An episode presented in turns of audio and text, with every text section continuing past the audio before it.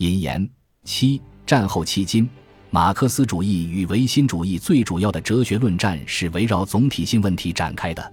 这是一位精明的马克思读者科西克指出的。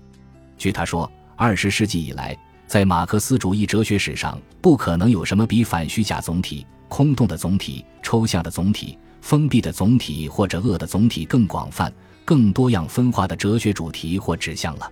事实上，传统马克思主义哲学和一切反马克思主义哲学都可以在这里找到其历史性位置和理由，但在我看来。这里却找不到解决整个客观历史或客观知识与具有主观性的整全真理对抗的理论基础。在我的印象中，比如我们所了解的经济主义或政治主义是一种片面的历史总体观。正如科西克继续指出的，一个概念被片面的把握，就会使它成为与自己正好相反的东西，而不再是一个辩证概念。传统马克思主义哲学的取向是制造客体真理的主体客体分立，在反对传统马克思主义的论战中，新马克思主义是从人这个主体客体的统一性出发，表明综合主客体的可能性。用卢卡奇的话来说，历史的整体意识只是在意象中才是整体。因此，否定综合性常识的列宁便说。无产阶级认识了历史的整体性，乃是一种虚假总体。那么，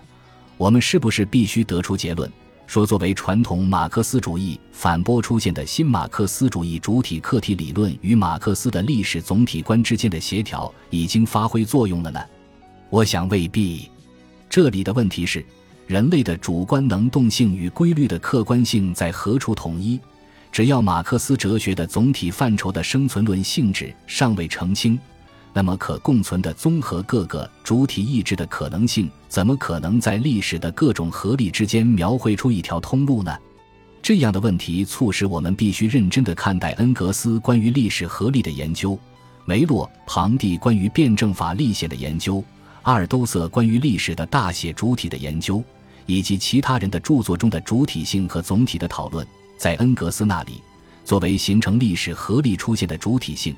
也就是处于历史中的每一个人试图了解自己对过去、现在所采用的诸局部观点的展开；在梅洛庞蒂那里，作为辩证法立宪出现的普遍历史的整体观，也就是处境的基本选择中的一种以另一种为视角呈现出来的局部主体性；在阿尔都塞那里，作为历史发展的无主体、无目的的过程，也就是以关系。矛盾过程节点这样一些范畴取代主客体范畴来思考历史，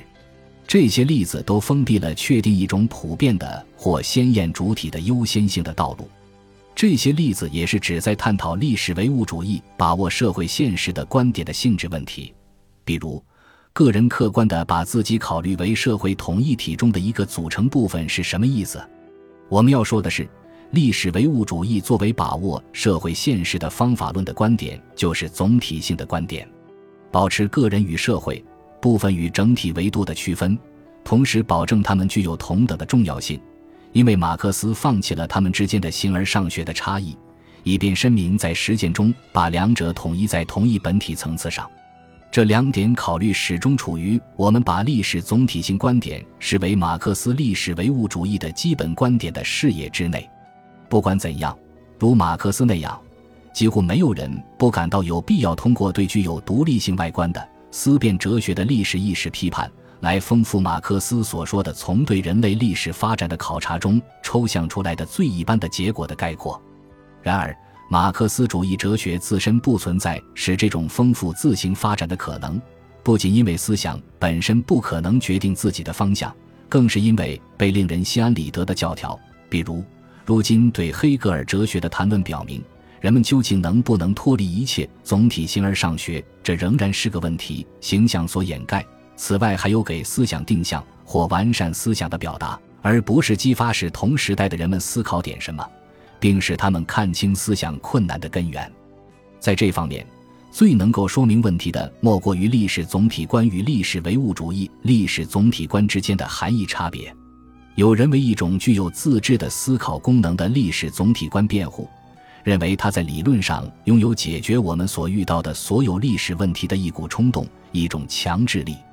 他把所有的历史问题都化为一个问题，至少追求营造一个集所有的问题的感觉。在历史中，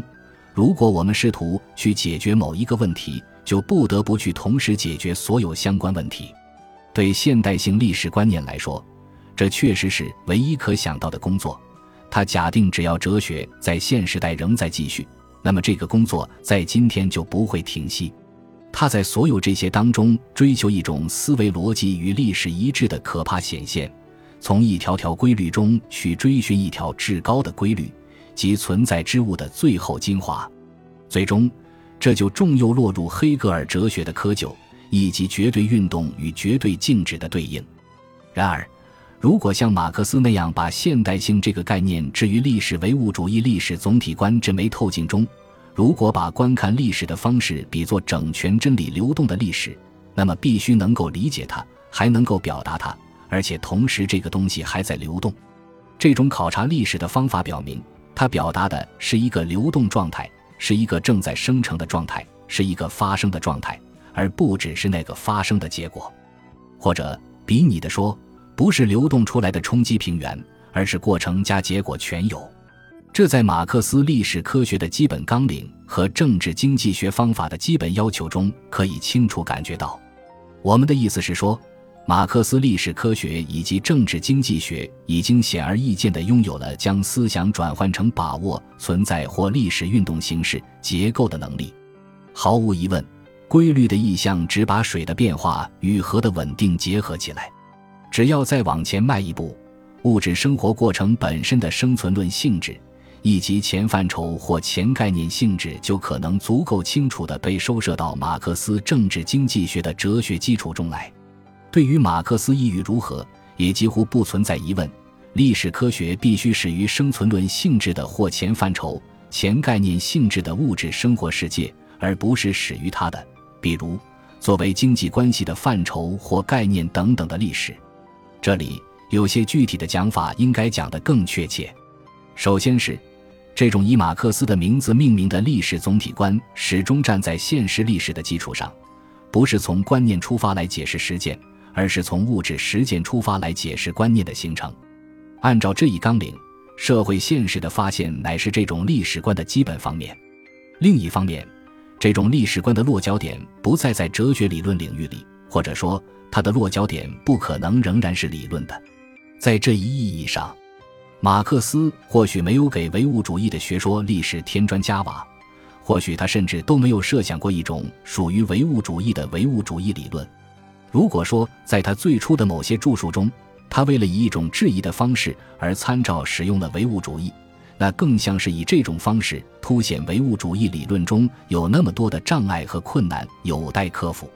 我们看到，在历史知识之所以可能的条件和方法上。